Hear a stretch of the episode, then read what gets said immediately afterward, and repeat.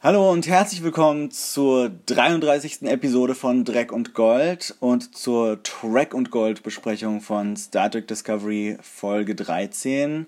Und dabei hilft mir heute wieder die Eve J. Hallo Eve. Hallo Adrian, hallo Publikum. Die vor vorletzte Folge der ersten Staffel von Star Trek Discovery. Zwei Episoden haben wir danach noch übrig. Oh mein Gott. Aber es, aber es fühlt sich schon ein bisschen wie ein Finale an, muss ich sagen. Ja, ich bin auf jeden Fall finalisiert nach dieser Folge. Gefinished. Völlig hinüber. Die Folge heißt What's Past is Prologue und ähm, nach dem Intro steigen wir da gleich mal ein.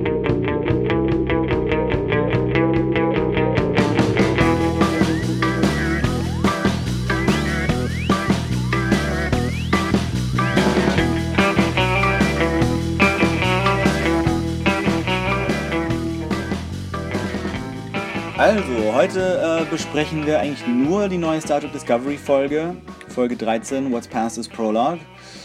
Wir müssen das heute ein bisschen früher machen als sonst und haben nicht ganz so viel Zeit, aber wir werden die Folge trotzdem wieder im Detail durchbesprechen und dabei natürlich auch wieder alles spoilen, was in der Folge und in den bisherigen Folgen passiert ist.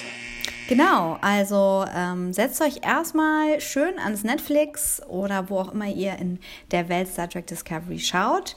Zieht euch die Folge rein und kommt dann direkt wieder hierher. Seid ihr soweit? I'm living proof that fate is real. Strong and the capable will always rise. He does not control this ship. I do. Discovery is no longer Lorca's. She is ours. I'm responsible for forging my own path. We all are. Welcome home, Michael. Ich glaube, über den Titel der Folge reden wir vielleicht diesmal eher am Ende, weil dann noch mehr klar wird, was äh, der bedeutet. Und fangen vielleicht gleich mal mit der Story an. Ja, ihr, ihr habt alle die Recap geschaut und die letzte Folge Dreck und Gold gehört. Das heißt, ihr wisst Bescheid. Wir sind ähm, im Spiegeluniversum auf der ISS Charon oder Charon, dem Schiff der Kaiserin. Und dort beginnen wir direkt im Kerker, wo Lorca seine Truppen befreit. Nach über einem Jahr Folter. Ja, dass die danach zu irgendwas bereit sind, äh, ist schon überraschend, nachdem sie ein Jahr lang in diesen äh, Agonizer-Zellen gesessen sind und äh, durchgefoltert wurden. Ja, man muss die Foltermethoden in Frage stellen, wenn die danach einfach äh, fit sind wie am ersten Tag. Es war, es war nur Ja. ein Drill. Vielleicht hat er auch irgendwie ähm, so Vitaminspritzen für sie dabei, um sie möglichst schnell Ja. wieder fit zu machen. Wir sind Mhm. überrascht, als äh, wir die Security-Chefin der Discovery, die wir von der Prime kennen, wiedersehen. Ja. Die aus einer Commander Landry. Commander Landry, die aus einer Agonizer-Zelle krabbelt und überrascht ist, dass ihr Captain lebt. Und äh, er verkündet, dass dies der Tag ist, an dem sie ihr Imperium zurückfordern. Mhm. Wo haben wir sowas schon mal gehört? Ja, er erklärt kurz, dass er in einem anderen Universum war und sie ist noch etwas unsicher, vielleicht ob der Folter, aber er versichert ihr, er ist nicht so weit gereist, ohne einen Plan zurückzukehren. Auf jeden Fall. Und ähm, Spiegel Landry ist eigentlich, soweit man das sehen kann, so ziemlich genau gleich wie Prime Landry. Also die ist in, in beiden Universen irgendwie relativ tough und skrupellos. Ja, stimmt. Und ich habe mir schon gedacht, dass, dass wir sie eventuell nochmal wiedersehen. Nachdem wir irgendwie schon diverse andere Figuren, die im Laufe der Staffel gestorben sind, im Spiegeluniversum wieder getroffen haben, dachte ich, dass, äh, dass eigentlich Landrys Tod so unspektakulär oder so plötzlich zumindest kam am Anfang der Staffel, dass ich dachte, die sehen wir bestimmt nochmal wieder. Und es war auch so. Ja, wenn ihr euch erinnert, äh, Landry ist ähm, im Labor gestorben, als der Tardigrade sie zerfetzt hat. Ja, sie hatte irgendwie die gute Idee, den Tardigrade mit ihrem Phaser anzugreifen und freizulassen und anzustacheln und da äh, damit ist sie leider mit dem Tod mit tödlichen Verletzungen belohnt worden. Und auch jetzt ist der erste Schritt nach Befragung der Truppen von Lorca in Stamets Labor zu gehen Und äh, jetzt sind wir über jeden Zweifel haben, dass Stamets Labor ja wirklich auf der äh, ISS Charon ist. Und Ja. Locker ist aber, äh, nicht Locker, äh, Stamets ist aber nicht da. Das Labor ist verlassen. Ja, aber äh, leider ist seine Tarnverrichtung nicht ganz frei von, von Glitches, sodass äh, Lorca ihn doch hinter so einem Tarnschild entdeckt, rauszerrt und ähm, erstmal äh, möchte, dass er ihm hilft. Aber er erklärt ihm auch ein bisschen seine eigene Backstory in der, in der Situation. ähm, weil äh, natürlich Stamets und auch Landry wissen wollen, was ist denn passiert, wo war Lorca, wie ist er in dieses andere Universum gekommen und er erklärt so ein bisschen, dass die, dass sein Schiff, die, die ISS Buran, also das gleiche Schiff, das er auch im anderen Universum hatte, nur mit anderen Abzeichen drauf, von der Charon angegriffen wurde und das Schiff in einen Ionensturm geraten ist, während Lorca gerade gebeamt wurde. Und wer die äh, Originalserienfolge Mirror Mirror gesehen hat, weiß, dass das quasi der gleiche Mechanismus ist, mit dem Kirk, McCoy, Scotty und Uhura in dieser Folge ins Spiegeluniversum gegangen sind. Also sie wurden von einem Planeten hochgebeamt, der Beamstrahl ging irgendwie durch so einen Ionensturm und dann sind sie im anderen Universum gelandet. Und so ist es hier auch mit Lorca passiert. Und wir können davon ausgehen, dass die Buran dann vielleicht zerstört wurde und deswegen alle dachten, dass Lorca tot ist. Aber tatsächlich ist er halt auf der anderen Buran in unserem Universum gelandet. Ja, Stamets ist ähm, in diesen Zeiten ganz groß im Erklären, egal wie sein physischer oder psychologischer Zustand ist, und deduziert Ja. sogleich, dass äh, mit dem äh, anderen Lorca die Plätze gewechselt wurden. Na, er geht davon aus, dass es einen anderen Lorca gibt, so dass Ja. Lorca recht unwahrscheinlich dem Tod entkommen ist. Aber er ist hier und er ist nur zu willig, jetzt zu agieren.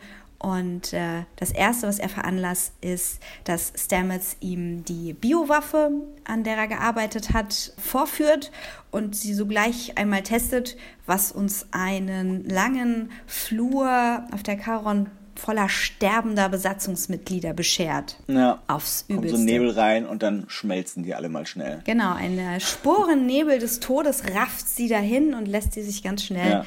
zersetzen. Dies wird beobachtet von der Kaiserin, die über die Provokation und den Angriff nicht amüsiert ist. Sie lässt sich äh, von Michael leider auch nicht äh, beraten, sich dann nicht zu provozieren.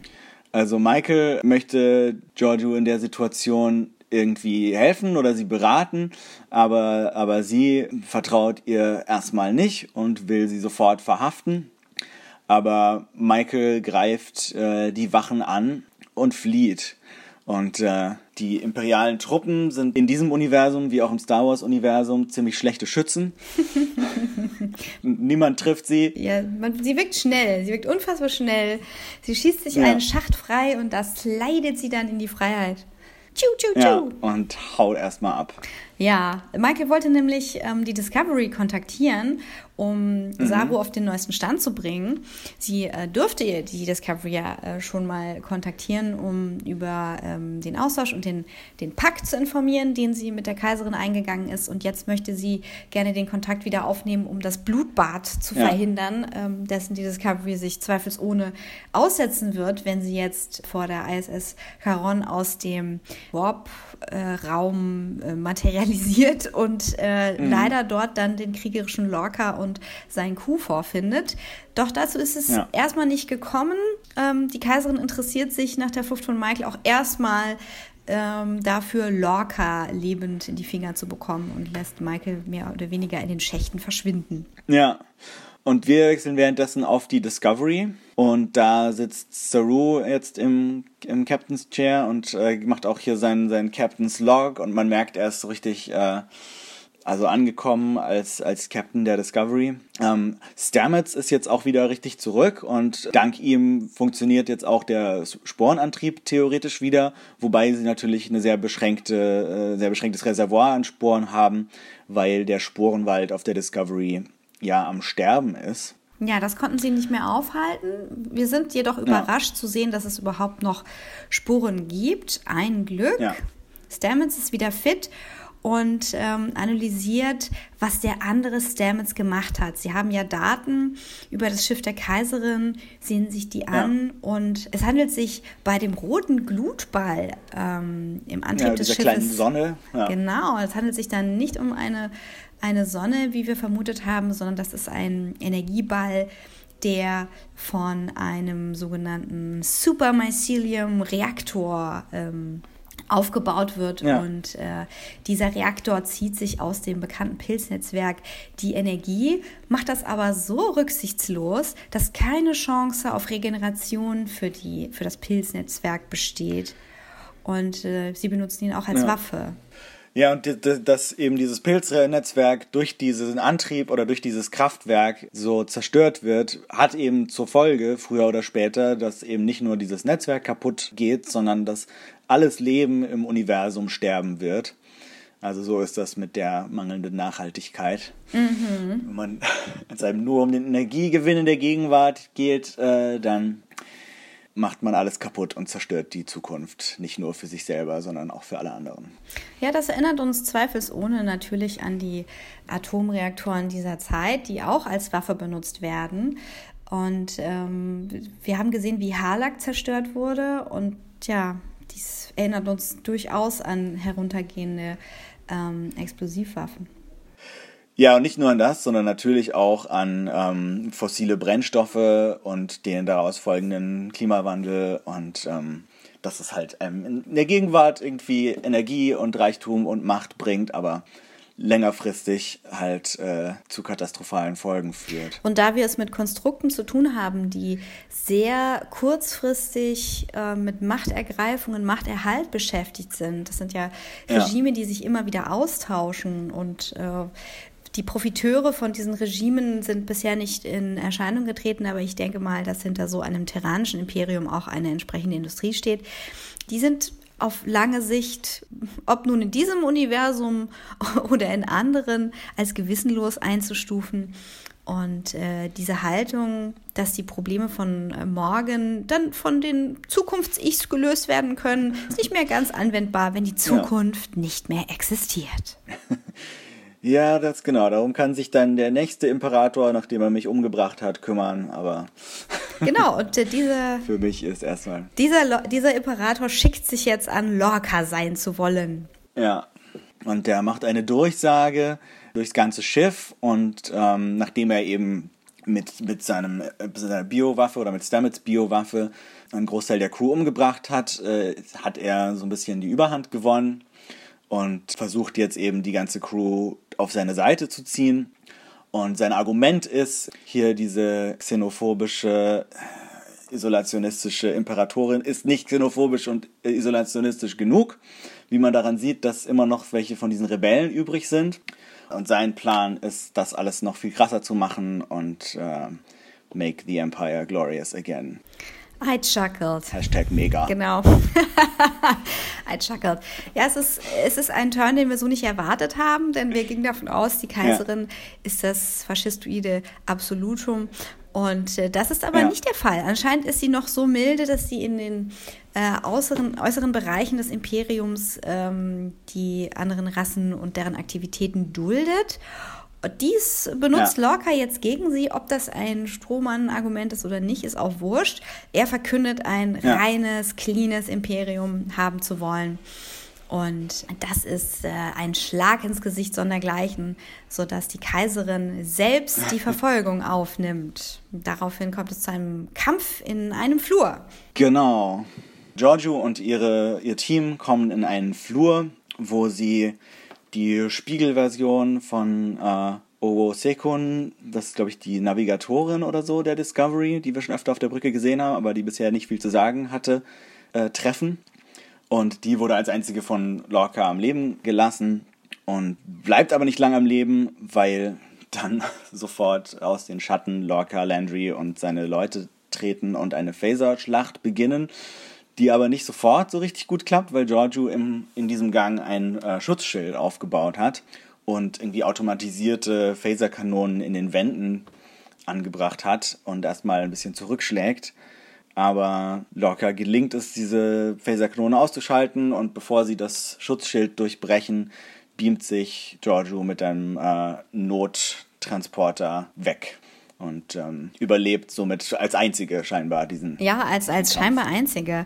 Landry hat wohl äh, in, dem, in diesem wirklich rotglühenden Disruptor-Waffenkampf, äh, der uns an Matrix erinnert, äh, ein paar Gefangene gemacht und ja. Äh, fragt ganz, ganz ungeduldig Lorca, ob sie die denn jetzt töten kann. Jetzt, wo die Kaiserin in letzter Sekunde, als der Schirm sich destabilisiert, ähm, flieht, hat sie also reißt wirklich der letzte Geduldfaden ja. bei ihr. Also, das ist ja wirklich der Wahnsinn. Landry war ja so schon eher ätzend und äh, Spiegel Landry ist nochmal over the top. Und äh, Lorca ist äh, außer sich so, Moment, äh, Stamets, wusstest du etwa, dass sie das kann mit diesem Nottransport? ja. Er ist nicht amüsiert. Ja, also auf Stamets ist er nicht so gut zu sprechen in Folge. Aber springen wir erstmal wieder zu Michael, die aus so einer Jeffreys Röhre oder sowas ähnlichem eine Konsole äh, gefunden hat und Saru auf der Discovery kontaktiert. Äh, da kommt so ein bisschen Oldschool-Feeling auf, weil sie tatsächlich auf dem Bildschirm der Discovery erscheint und nicht als Hologramm auf der Brücke steht.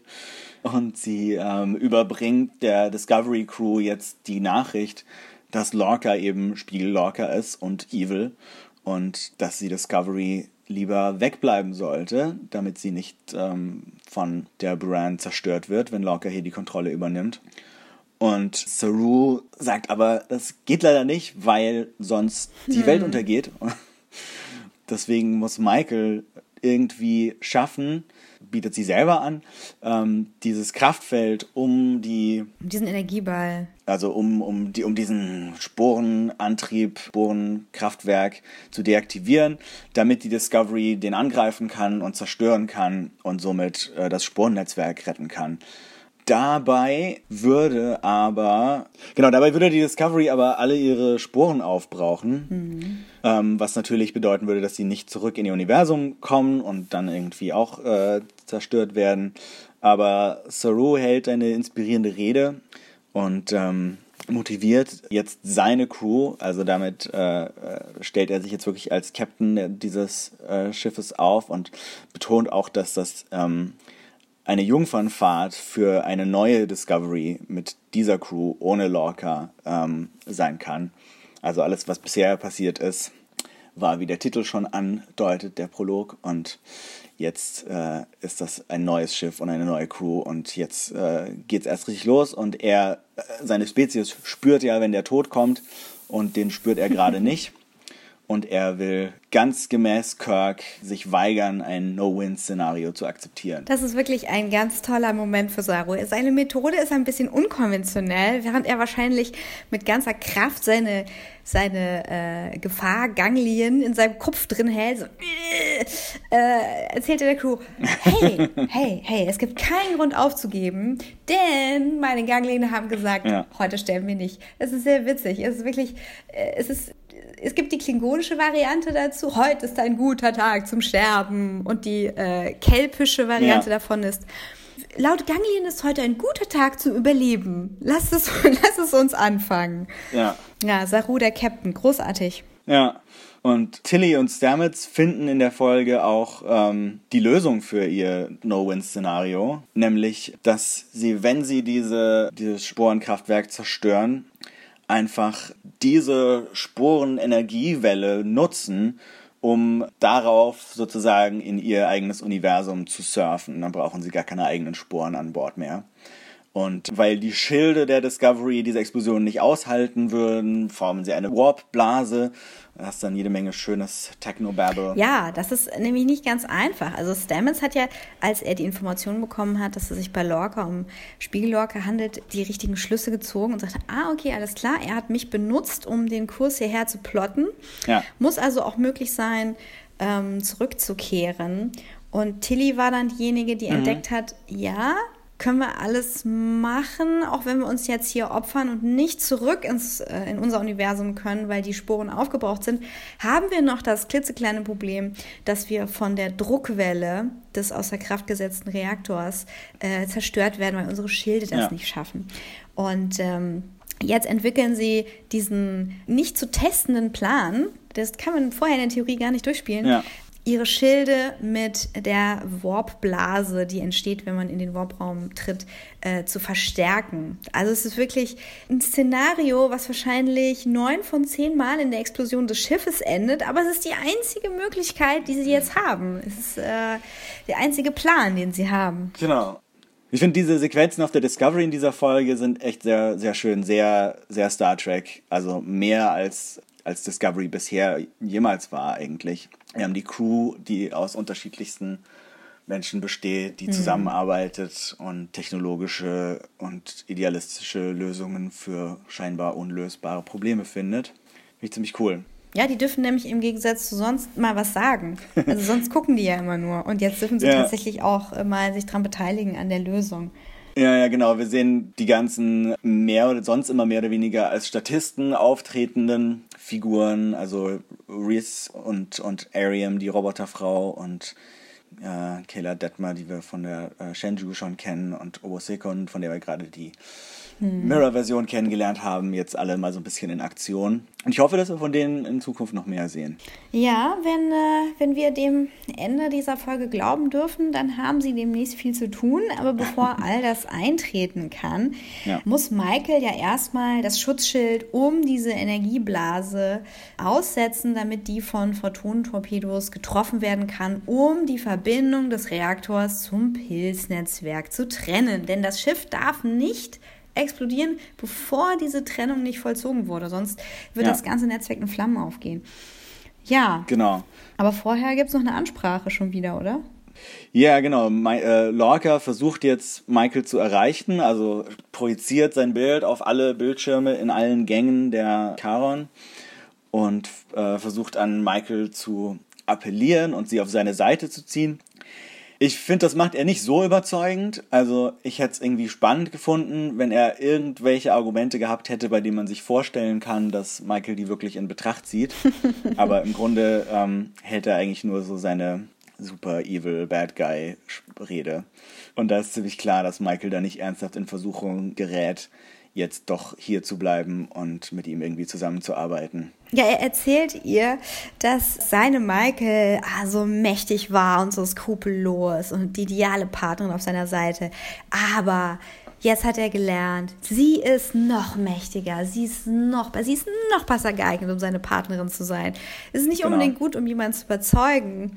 Was, was Michael zu dem Zeitpunkt nicht weiß, ist, dass Momente davor Lorca beschlossen hat, äh, ich brauche Stamets nicht mehr. Der hat jetzt alles gemacht und ich Mhm. Fände es, äh, ja, ich, ich fände es heldenhaft von dir, Stamets, wenn du jetzt einfach äh, durch diese, durch diese Spalte direkt in den Reaktor springst. Genau, hat so eine, so eine böse, also so wie Mr. Burns oder Onkel Dagobert gibt's im Thronsaal ähm, so eine Luke im Boden, durch die man un unliebsame Personen gleich entsorgen kann und sie fallen direkt in den äh, Sporenenergieball.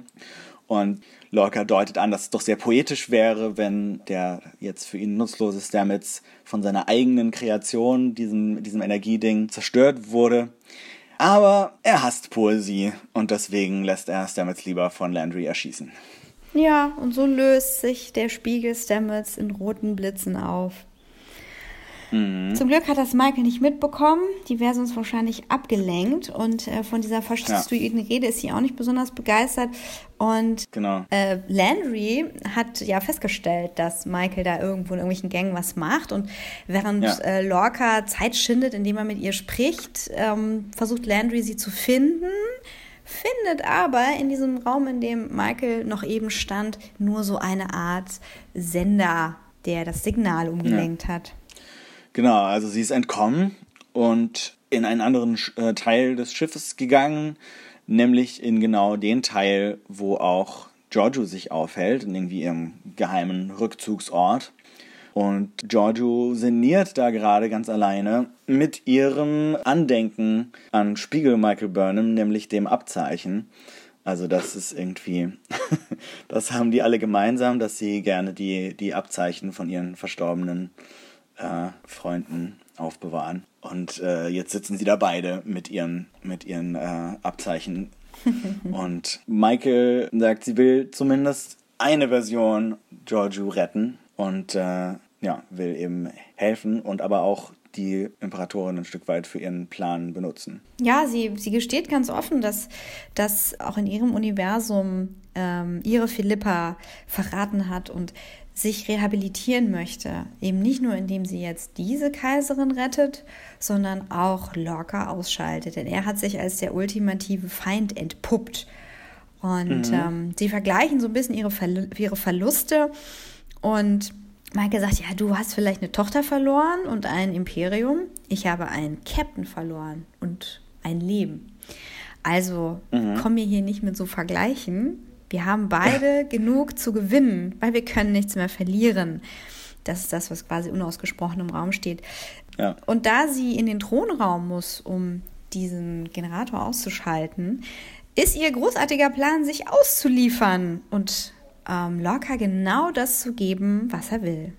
Genau, sie bringt nämlich Lorca als Geschenk in den Thronraum Giorgio, die er ja möchte. Und im Austausch dagegen, dass sie Giorgio ausliefert und bei Lorca bleibt und an seiner Seite auch irgendwie ihm dient, allerdings nur geistig und nicht körperlich, betont sie hier nochmal.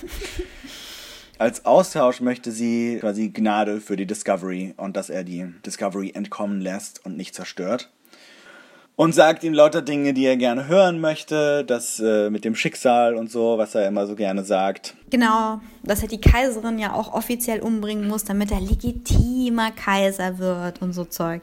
Ja. Äh, das ist, ähm, er ist ja wirklich sehr leicht, glaube ich, in dem Moment. Er ist also dafür, dass er jemand ist, der in allen anderen Folgen alle Leute immer durchschaut und äh, manipuliert hat, ist er hier verdammt leicht selber zu manipulieren und kauft ihr das alles erstmal ab. Ja, das muss die Luft im Thronraum sein. Wahrscheinlich, ja. Bisschen schade. Also ich fände es, ähm, hätte es schöner gefunden, wenn er, wenn er ein bisschen, wenn er, wenn Lorca eine etwas vielschichtigere Figur gewesen wäre am Ende und ähm, ein bisschen, ja, noch, noch ein bisschen intelligenter agiert hätte jetzt so am, am, zum Schluss. Ich glaube, das ist dann doch eine relativ realistische Abbildung von Machthungrigen dieser Art, denn sie stellen sich sehr clever an, wenn es um die Machtergreifung geht und sind permanent damit beschäftigt, zu überlegen ja. und zu schemen und ähm, sind die Wölfe im Schafspelz, die ständig auf Hab-Acht-Stellung sind.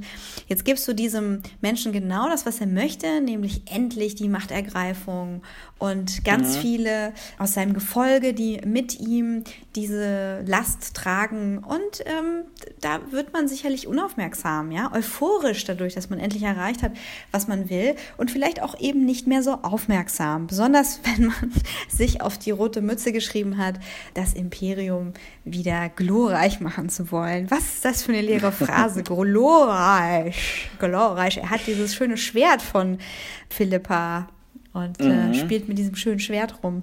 Gut, locker, gut. Super. Ja, also es funktioniert schon und gerade auch als Parallele zu, zu äh, realen, machthungrigen Menschen vielleicht ganz gelungen, aber ich fand Lorca halt so am Anfang der Staffel als eben so zwiespältige Figur eingeführt, wo man eben nicht so genau wusste und, und irgendwie auch gedacht hat, vielleicht hat er auch doch seine positiven Seiten. Und davon ist halt jetzt irgendwie nicht mehr viel übrig. Ja, schon ein bisschen traurig. Wir verlieren ja. unseren geliebten Lorca, unseren hassgeliebten Lorca an dieses Universum. Ja. Jedenfalls geht es jetzt damit weiter, dass die Discovery ein Signal kriegt und, äh, und zwar mit Michaels Sicherheitskennung, dass sie jetzt aus dem ähm, Warp-Raum springen können und ähm, sicher ankommen und die Buran angreifen können. Aber sie werden kontaktiert von Lorca, der hier nochmal verlauten lässt, dass er ja doch eigentlich die Hoffnung hat, dass die ganze Discovery Crew aus Leuten besteht, die er leicht auf seine Seite ziehen kann und die seine Ideologie wertschätzen können und die Föderation als den äh, nutzlosen Kult, der, äh, der es erkennen. Aber ich glaube, das kommt nicht so besonders gut an. Ja, vor allem, weil er, weil er das auf eine Art und Weise macht, die sehr beleidigend ist. So, hey, Saru, ja. schön dich zu hören.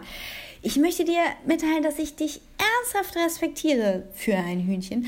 Und du hast es wirklich gut gemacht, weil du, also das Hühnchen, hast eine exzellente Truppe aus tollen Menschen für mich geformt. Ja. Und alle anderen so, äh, cool, Menschen, ja. alles klar. Und bestimmt schmeckst du auch sehr gut. bestimmt schmeckst du auch sehr gut.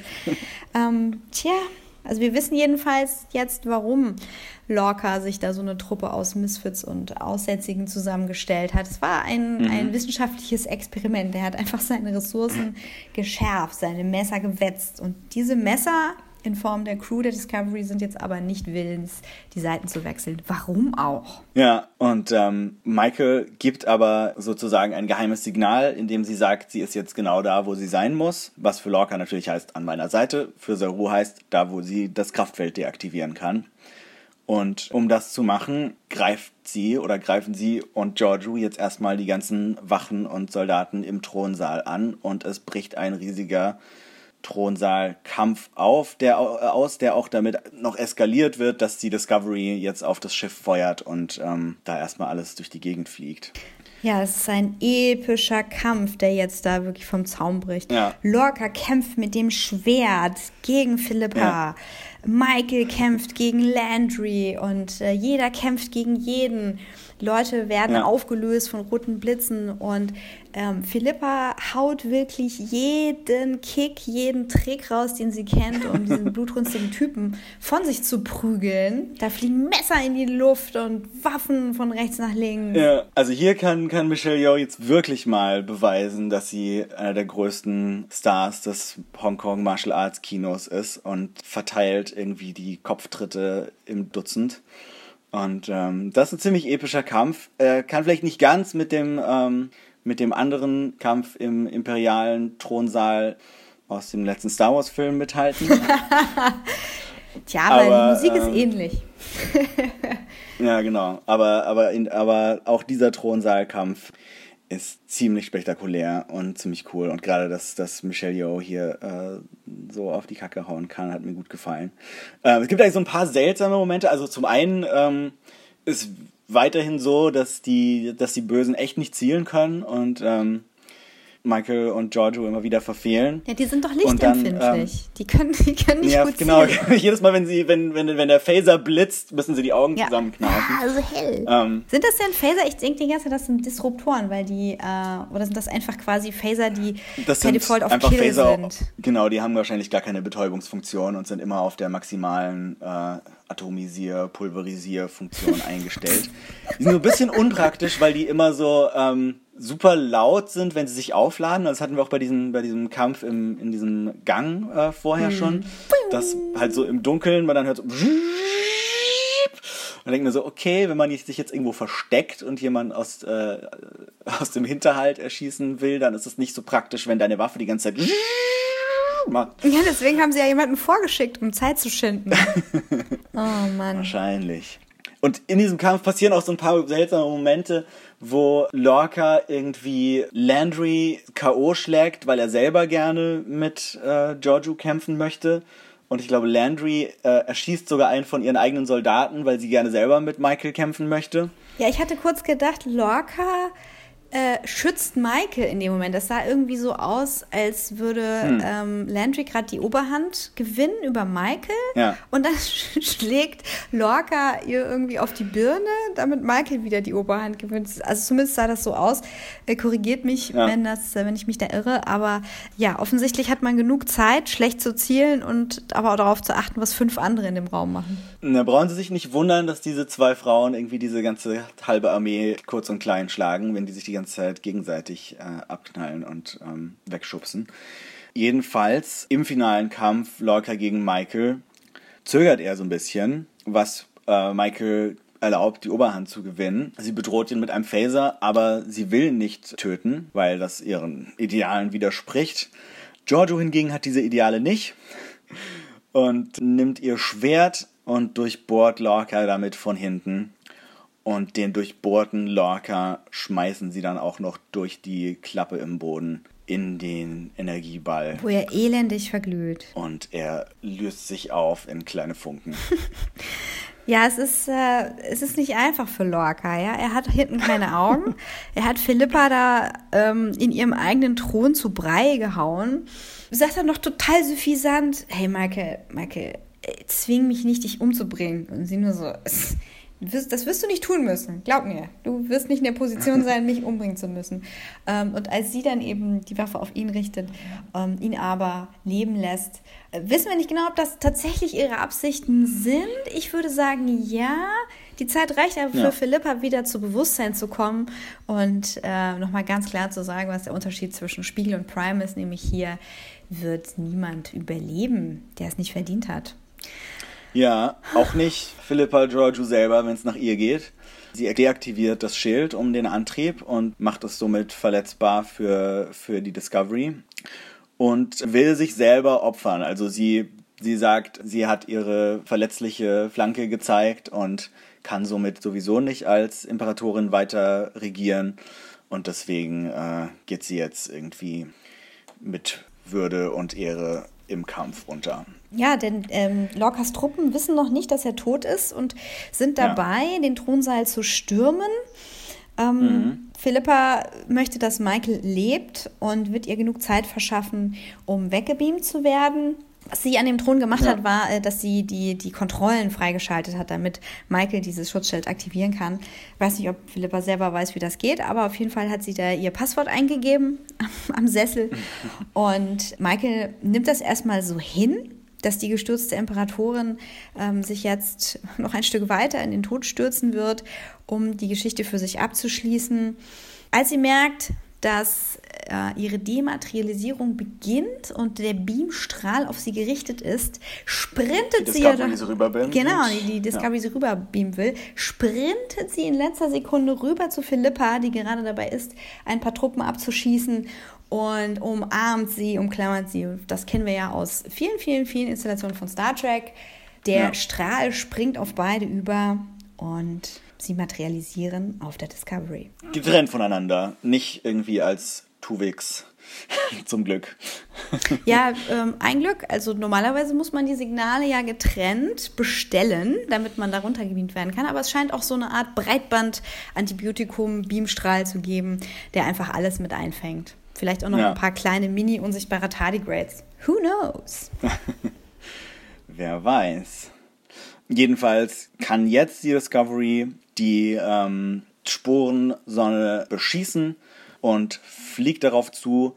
Auf der, äh, Bura, äh, auf der, auf der Charon. Charon ist Landry gerade erst dabei zu checken, was da überhaupt vor sich geht, als die Discovery eben feuert und dann direkt durch die äh, durch das Sporenkraftwerk Energieball-Ding durchfliegt und bald auch auf der Energiewelle dieser Explosion weiter surft. Ja, die Schutzschilde haben wohl noch so lange gehalten, durch den Ball durchzufliegen.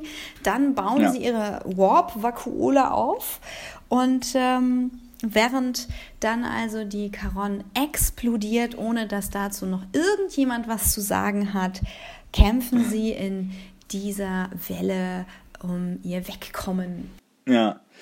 Stamets ist in seiner Sporennavigationskammer und navigiert durch dieses Netzwerk, das ziemlich cool visualisiert ist hier. Also wie so, das erinnert so ein bisschen an die, an vielleicht so die Wurmlöcher, die wir früher in Star Trek manchmal gesehen haben, nur noch um einiges cooler. Ja, sieht aus wie bei Andromeda einfach, der Slipstream mm. von Andromeda. Das stimmt, sieht ein bisschen ähnlich aus. Aber ja, halt nicht nach billiger 90er CGI. Es ist alles blau statt bunt. Genau, aber es ist nicht so einfach. Also er findet nicht sofort die richtigen Gänge und da gibt es so viele Abzweigungen und so viele verschiedene Realitäten und Zeiten und sonst was, wo man hinreisen könnte, dass er eigentlich völlig überfordert ist. Aber in seiner Gedankenwelt, seiner Sporenwelt, wo er ja auch in der letzten Folge war, hört er jetzt wieder die Stimme von, von Hugh Calver, von seinem verstorbenen Mann und der hilft ihm, sich zu fokussieren und den richtigen Pfad zu finden. Mit der Macht der Liebe. Mit der Macht des Slipstream konzentriert er sich auf Hughes Stimme und sucht die Lichtung im Wald zu der Musik ja. der kassilischen Oper. Und so werden ähm, Stamets äh, drei Köpfe, die wir die meiste Zeit sehen, die Vergangenheit, die mhm. Zukunft mhm. und die Gegenwart, wieder zu einem Kopf. Und er sieht voller Zufriedenheit vor sich, diese Lichtung und stößt hindurch. Es ist geschafft. Sie sind zurück im richtigen Universum, das stellen sie relativ schnell fest. aber sie sind nicht unbedingt in der richtigen Zeit gelandet, denn es ist es sind seit ihrer Ankunft neun Monate vergangen und sie versuchen die äh, Föderation zu kontaktieren, um herauszufinden, was hier los ist, wie sich der Krieg entwickelt hat, ob sie jemand vermisst hat und stellen fest, äh, die Föderation kann man gar nicht kontaktieren, weil von der Föderation so gut wie nichts mehr übrig ist weil nämlich die Klingonen den Krieg gewonnen haben und jetzt der ganze ehemalige Föderationsraum auf der Sternenkarte voller klingonischer Logos ist. Was für ein Schock, Leute. Es ist, es ist wirklich ja. so wie der Browser, der sich langsam updatet. die, die Discovery ist noch voller äh, Sporen im, im Labor ähm, die überall mhm. um alle Mitarbeiter herumschweben, die ja an der Lösung maßgeblich beteiligt waren. Wir bekommen also nochmal die Idee dieses gemeinsamen Aufwands, den man betrieben hat und dieses, äh, ja. dieser Zusammenarbeit, die zu etwas führt. Die Spor Sporen lösen sich auf, während wir jetzt bemüht sind, die Daten, die aktuellen Daten einzuholen, wie es im Universum ja. aussieht. Eine kleine grüne Spore haftet sich jedoch an Tilly und diffundiert durch ihre Uniform. Wir können dazu aber gar nicht weiter uns Fragen stellen, denn jetzt wird die, die Kriegskarte, wie sie genannt wird, ja Stück für Stück abgedatet und wir sehen, wie die, die Kriegslinie sich immer weiter in den Föderationsraum schiebt, bis eben nur noch rote Logos ja. da sind. Und ähm, dass die Klingonen den Krieg gewonnen haben, ist außer Frage. Mhm. Mittlerweile äh, ist auch Philippa im Maschinenraum, nein, im äh, ins Maschinenraum, Transporterraum. im Transporterraum zu sich gekommen und ist völlig entsetzt, nicht davon, sondern einfach von der Tatsache, dass Michael ihr das angetan hat, sie jetzt mit hierher zu nehmen. Tja, und damit ist die Folge vorbei und das ist ein ziemlich, äh, ziemlich krasser Cliffhanger. Das ist ein ziemlicher Brocken. Ja. Ich bin ein bisschen bekümmert, Adrian, weil sie haben Spiegelwok vergessen. Ja, das habe ich mich auch gefragt. So, irgendwie hätte man doch sich gewünscht, dass man Spiegelwok und Spiegelsarek nochmal wieder sieht. Jetzt, so wie es ist, müssen wir vielleicht da fast davon ausgehen, dass die beiden doch auf diesem Planeten, den die Imperatorin zerstört hat, auch umgekommen sind. Was natürlich ein bisschen schade wäre, weil man doch mit so viel ähm, großer Fanfare irgendwie eingeführt hat und wenn sie jetzt äh, überhaupt nicht mehr auftauchen, wäre das ein bisschen so ein, so ein loser Faden, der, ähm, der einem jetzt ein bisschen fehlt. Ja, das ist schon schade. Wer weiß. Ja. Vielleicht hat sich ja noch irgendwie durch diese, durch diese Welle, die ja in alle Richtungen gegangen ist, vielleicht ist auf dieser Welle noch jemand durch den interphasischen Raum geritten und wird äh, in diesem Universum herauskommen. Denn das kann ja nicht ohne Konsequenzen sein, so ein Mega-Event. Ja, klar. Also einerseits hat es natürlich das Netzwerk gerettet, aber andererseits kann es natürlich auch sein, dass es durch dieses Netzwerk hm. irgendwelche Sachen verschoben hat, irgendwelche ähm, Realitäten geändert hat. Ich meine, das Spiegeluniversum existiert weiter und das Terranische Imperium existiert weiter, das wissen wir aus der Originalserie. Und allen folgenden. Und da wird es wohl wieder irgendeinen Imperator geben.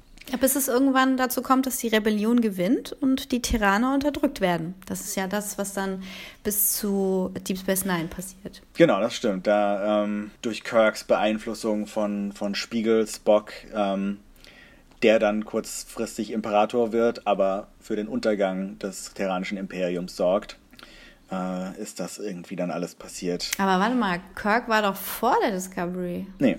Danach. Zehn Jahre ah, später. Ja, stimmt. Ja. Ich komme immer durcheinander, weil Kirk so oft zitiert wird, der aber noch gar nicht lebt.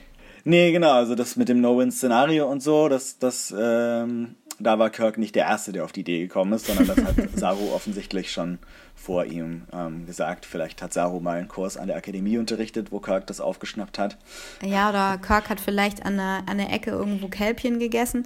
Apropos äh, Kälbchen, wir haben euch gefragt, liebes Publikum, ob ihr den Kälpianer essen würdet, um im Spiegeluniversum eure Deckung aufrechtzuerhalten. Und ich muss sagen, ein Erdrutschsieg. Fast 70 Prozent haben gesagt ja. Ich habe Nein gestimmt. Seid ihr des Wahnsinns? Ihr könnt doch nicht einfach Kelpianer essen. Naja. Ja, gut. um die äh, Tarnung aufrechtzuerhalten. Naja. schwierig, schwierig. Ja, also ich meine, hat am Ende ja jetzt nichts gebracht, weil Michael sich ja Philippa ähm, sowieso offenbart hat. Aber vielleicht mhm. hat sie ja nicht geschluckt. Vielleicht hat sie die Ganglien wieder rausgewirkt. Aber gut, wir wissen jetzt, wo ihr steht. Und ähm, ja. äh, Axel Mende, hallo, hat noch vorgeschlagen, dass äh, es so weitergehen könnte mit der Discovery, dass sie nicht im Prime-Universum rauskommen, sondern jetzt wie in der Serie Sliders ihren Weg nach Hause finden müssen und von Paralleluniversum zu Paralleluniversum slippen. Das hätte ich sehr interessant gefunden. Habe ich auch irgendwie erwartet. Naja, sie sind ja jetzt zumindest in sowas wie einer alternativen Zukunft. Das stimmt. Also ist ein neues Paralleluniversum entstanden. Genau, wir wissen ja eigentlich, dass die Klingonen diesen Krieg nicht gewonnen haben, zumindest nicht auf Dauer. Und dass die Föderation durchaus überlebt hat und eben zehn Jahre später, zur Zeit der Originalserie, mehr so eine Art kalter Krieg mit den Klingonen herrscht. Und ähm, ja, also das, was jetzt hier diese neun, neun Monate später passiert ist, kann so eigentlich fast nicht passiert sein. Das heißt, entweder sind sie jetzt wirklich in einem weiteren Paralleluniversum unter klingonischer Herrschaft, oder was ich wahrscheinlicher finde, ist, dass ähm, jetzt irgendwas in Richtung Zeitreisen passieren muss. Ja, das denke ich auch. Und ähm, um, um eben den klingonischen Sieg zu verhindern und den Schlüssel zur klingonischen Tarntechnologie rechtzeitig der Föderationsführung zu übermitteln damit sie diesen Krieg äh, nicht verlieren. Das wird interessant, denn wenn also jetzt äh, das noch zwei Folgen lang gehen soll, enden wir entweder auf einem Cliffhanger, auf dem wir dann nicht wissen, was, ob, das, ob das geglückt ist, den Plan, mhm. der, der Plan, den sie sich ausgedacht haben. Oder es passiert jetzt einfach zwei Folgen, was komplett anderes. und wir starten die zweite Season mit Quest for the Time Machine. Ja. Ja, das ist eine gute Frage, aber ich, also ich, so wie die, die Staffel bisher gestrickt ist, auch mit diesen Kapiteln, die doch in sich so ein Stück weit geschlossen sind, und auch die Tatsache, dass sie jetzt nicht einfach diese Folge als Staffelfinale genommen haben, was man ja durchaus hätte machen können. Das ist ja ein wunderbarer Cliffhanger, wo man das Publikum jetzt ein Jahr lang auf die Folter spannen könnte. Mhm. Ähm, auf die Folter. Wie Lorcas Truppen. In, in die, in die äh, Agonizer-Zelle gehe ich fast davon aus, dass sie den klingonischen Krieg doch auf irgendeine Art und Weise im Laufe dieser Staffel noch beenden wollen, um dann in der nächsten Staffel wieder ein ganz neues Kapitel anzuschneiden. Was kann das sein? Also mal angenommen, die schaffen das jetzt und machen eine Zeitreise und landen genau an dem Punkt, an dem sie verschwunden sind oder ein bisschen danach. Vielleicht ist es auch nur eine Sonde, die sie in der Zeit zurückschicken mit den Informationen über die Tarntechnologie was passiert dann? Dann haben sie ja ein Paradoxon äh, erzeugt. Ja. Und äh, was hat das für Konsequenzen für den Pilzwald? Was hat das für Konsequenzen für die Discovery? Und, äh, wann kommt der Zeitpunkt, an dem Stamets die Pilztechnik einfaltet und äh, als super geheim ähm, in die Area 51 schachtelt? Ja. Und eine weitere offene, ganz große Frage ist eigentlich, was hat die Spiegel Discovery im Prime-Universum gemacht in diesen neun Monaten?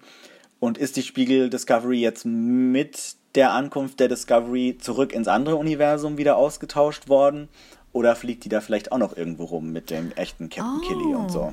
Ah, natürlich. Ja, warum sollte die denn, die kann ja gar nicht in den Raum zurückgesaugt worden sein, denn äh, sie sind ja auf eine andere Art und Weise Ach nee, Moment mal. Nee, nee, sie Wie sind schon beide Male mit dem, durch das Sporennetzwerk ähm, von einem Universum ins andere gereist, aber Aha. dadurch, dass diesmal diese Zeitkomponente dabei ist, ist natürlich möglich, dass sie jetzt nicht einfach ähm, Plätze getauscht haben, sondern dass die Spiegel Discovery da immer noch irgendwo rumfliegt und entweder klingonische Schiffe abschießt oder vielleicht auch den Klingonen geholfen hat, die Föderation ähm, zu überwinden, weil sie die äh, xenophobische Botschaft der klingonischen äh, Führer überzeugender fand als die, den Pluralismus der Föderation.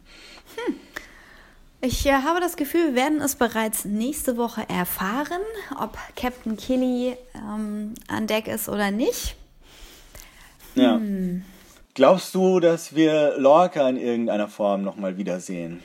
Nee, ich habe ich hab das jetzt so verstanden, dass der auf der Buran, ähm, also Stamets hat das so erklärt, Spiegel Stamets, dass äh, die Transportersignale von den beiden Lorcas ausgetauscht wurden. Das ja. heißt, ähm, der Prime Lorca ist tatsächlich auf der Buran abgeschossen worden, als die zerstört wurde Ja. von ähm, Ja. der Kaiserin. Damit gibt es keine Möglichkeit für Prime Lorca noch in irgendeiner Form irgendwo zu sein. Es ist natürlich theoretisch denkbar, dass äh, Spiegel-Lorca noch irgendwo in diesem Nexus-artigen ähm, Pilz äh, Mycelium-Netzwerk-Universum äh, rumgeistert und sein Bewusstsein da noch irgendwo aktiv ist, so ähnlich wie das von Hugh Calber. Aber Das also das wäre so, ein, wäre so eine Möglichkeit, ihn zurückzubringen, wenn man es unbedingt wollte. Aber ähm, irgendwie fühlt sich doch relativ final an. Zumal, ja, zumal der Schauspieler auf Twitter gespoilt hat äh, auf die Antwort, dass man sich ja nie sicher sein kann, ob bei Star Trek irgendwelche Leute tot sind oder nicht, äh, dass er wirklich, wirklich tot sei und hat damit Ja. wohl ein paar Leute gespoilt. Mich zum Glück nicht. Hui. Ja, hat irgendwie ähm, den, den Dead Parrot Sketch von, äh, von Monty Pythons ähm, zitiert. I am an ex-Captain. Und, Schön, äh, schön. Ja, er ist hinüber. Also ich glaube, dass, es, dass er nicht in dem Netzwerk sein wird, weil er vor dem Eintritt äh, durch die Hitze dieser, dieses Energieballs verglüht ist und ähm, dieser Energieball ja ähm, sozusagen durch den Mycelium-Reaktor geformt wurde als Antrieb und kein Knotenpunkt darstellt, um ins Netzwerk einzutreten. Ich glaube, das ist so eine, eine Einbahnstraße gewesen. Also die, das war ja auch, glaube ich, Teil dieser, dieser zerstörerischen Kraft dieses Reaktors, dass sie nur in eine Richtung die Energie abgesaugt haben und dadurch ähm, sich das Netzwerk nicht regenerieren konnte. Zum Glück hat Stamets ja schon auf seiner Reise durch den Slipstream festgestellt, dass das Netzwerk am Regenerieren ist und dass der Plan funktioniert hat. Ähm, von daher sehen wir vielleicht unseren lieben Hugh Kalber noch das ein oder andere Mal. Das könnte ich mir vorstellen. Und ja, ansonsten müssen die Toten ruhen. Ja, es ist wirklich ein, ein Neustart für die Discovery unter Captain Saru mit äh, stärkerer Einbeziehung der Brückencrew, die wir bisher mehr so als Statisten wahrgenommen haben. Ist das jetzt, also fühlt sich gleich irgendwie fast wie ein ganz anderes Schiff an und vor allem wie viel mehr nach einem Schiff, das wir irgendwie ähm, in dem Star Trek-Universum, das wir kennen, verorten können. Und da bin ich gespannt, wie, das, wie sich das entwickelt. Ich bin gespannt, wie, ähm, wie da so das Protokoll der Sternenflotte ist für eine Crew, die äh, ja aus Assignments besteht, die ein Captain ohne Berechtigung erstellt hat. Ja. Also er hat ja teilweise diese Crew selbst zusammengestellt. Da Ja. stellt sich halt die Frage, gut, er hat diese, er hat diese Anträge wahrscheinlich ausgefüllt äh, für die Person und dann Ja. hat er sie benannt oder halt auch mal äh, ohne Antrag benannt, wie bei Michael, hat dafür dann ja auch äh, Ärger bekommen. Aber eigentlich ist diese ganze Crew nicht legitim. Ähm, deswegen ist halt die Frage, ob die jetzt nochmal dann, wenn die zurückbeordert werden, falls es jemals passiert, äh, nochmal irgendwie neu sortiert werden müssen. Ja, allerdings haben, ist ja irgendwie die, die Sternflotte, das Sternflottenkommando selber so ein bisschen schuld, dass sie ähm, Lorca uneingeschränkte Macht in Kriegsfragen gegeben haben. Und von dem her Meinst du, die kehren das unter den Teppich? sagen sie dann vielleicht eher, okay, wir sind dankbar, dass uns diese Crew von, von, äh, vom bösen Spiegel Lorca befreit hat und deswegen dürfen die jetzt äh, erstmal so weiterarbeiten und vielleicht eben wird Michael dann sogar ihre Strafe und Entlassung erlassen. Aber bis das passiert, muss ja sowieso erstmal einiges in Sachen äh, klingonischer Krieg und klingonische Dominanz geklärt werden. Und es ist dann zusätzlich auch noch offen, wenn tatsächlich alles wieder zum Alten zurückkehrt und die Discovery im regulären Star Trek-Universum dieser Zeit unterwegs ist, warum weiß dann die Enterprise zehn Jahre später nichts von der Existenz des Spiegeluniversums? Zum Beispiel. Ja, weil das ja alles super mega classified ist. Das, äh, Das ist- kann natürlich sein. Ja. Wird wahrscheinlich zusammen mit dem, mit dem Sch- Sporenantrieb äh, Ja, irgendwo. wird in dieses, in dieses Lagerhaus aus Indiana Jones mit den Genau. ganzen Kisten, wird das irgendwo eingelagert und dann wird das nie mehr angeguckt. Genau, und wenn du zwischendurch mal guckst, dann schmilzt dir das Gesicht weg. Ja. es war auf jeden Fall eine spektakuläre Folge. Wahnsinnig mitreißend und spannend und actionreich. Also es ist wahrscheinlich bisher die actionreichste Folge. Es gab so hin und wieder, wie ich ja unterwegs erwähnt habe, so ein paar Sachen in den in den Actionsequenzen, die mich so ein bisschen gestört haben, wie dass sie alle immer die ganze Zeit daneben schießen und irgendwie ohne so richtig guten Grund Michael und Giorgio in der Lage zu sein scheinen, ähm, ganze Heerscharen von Lorcas Anhängern äh, zu verprügeln oder äh, abzuknallen, ohne selber was abzukriegen.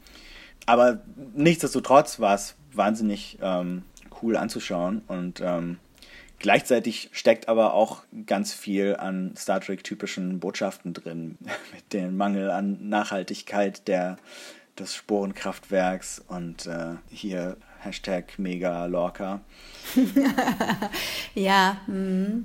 äh, Faschismus als solcher, gefährliche Sache, ähm, aber ja. auch die Folter von Kriegsgefangenen wird sich nicht auszahlen. Das ist, steckt auch noch als Kritik hin. Wenn du irgendwie ein Jahr lang die Leute in Agonizer-Zellen setzt, weil sie die Angehörigen einer, eines Coup sind, einer, äh, eines Zivilkriegs, ähm, sind die hinterher nicht besonders überzeugt von deinem Regime. Also es, es mhm. wird dir nicht besser gehen danach. Du sollst sie natürlich nicht umbringen. Vorschlag, ähm, steck sie in einen, einen netten Arrest wo sie Pudding essen können und sich ansonsten rehabilitieren können als Menschen.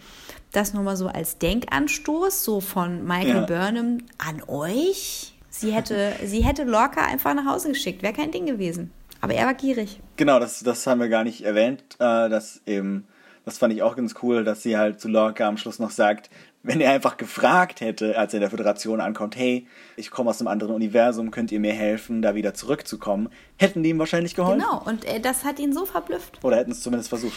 Ja, aber das ist ja gar nicht das, was er wollte. Er wollte ja nicht geholfen bekommen. Er wollte ja die Macht für sich und ja.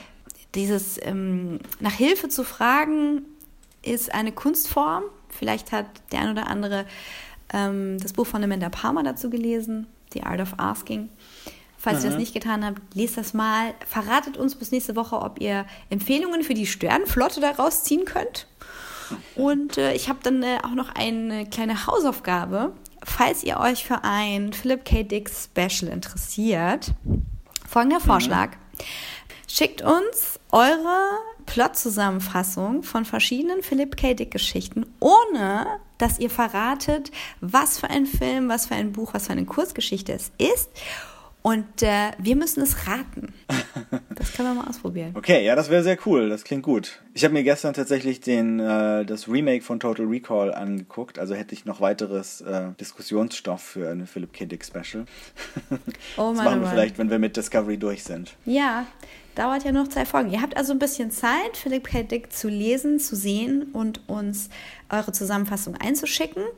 Ich würde sagen, wir treffen dann eine Vorauswahl und äh, laden euch per Tonaufnahme ein, uns das vorzulesen. Und dann schauen mhm. wir mal, wie weit wir kommen bei unserem kleinen Ratespiel. Genau, und die Sachen könnt ihr, äh, könnt ihr uns zukommen lassen, indem ihr uns zum Beispiel eine Nachricht auf Facebook schickt. Einfach auf Facebook nach Dreck und Gold suchen. Oder ihr könnt uns direkt bei Twitter anschreiben, mich at Adrian Vom. Und mich at MamJ, Doppel A und JY.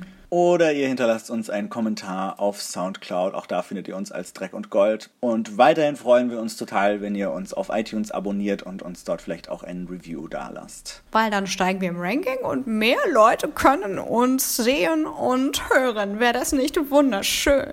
Wunderschön. Wunderschön. Und damit äh, verabschieden wir uns für diese Woche. Und ich glaube, ich werde mir die Folge wahrscheinlich in der Zwischenzeit nochmal angucken, weil es echt. Äh, Laune gemacht hat und man bestimmt irgendwelche Details noch verpasst hat, weil diesmal ich, konnte ich sie nur einmal sehen, bevor wir den Podcast gemacht haben. Und bin sehr gespannt drauf, wie es nächste Woche weitergeht. Ich ebenso, lieber Adrian. Ich werde die Folge auch nochmal sehen, werde zum zweiten Mal feststellen, dass ein ganzer Actionfilm da reingepackt ist. Und äh, vielleicht fällt uns bis ja. nächste Woche auch noch was auf, dass wir euch dann nicht vorenthalten werden. In diesem Sinne, lebt lang und in Frieden. Mindestens bis nächste Woche. Frieden und ein langes Leben. So rum. nee, nee, das ist die offizielle Antwort darauf. Ach so.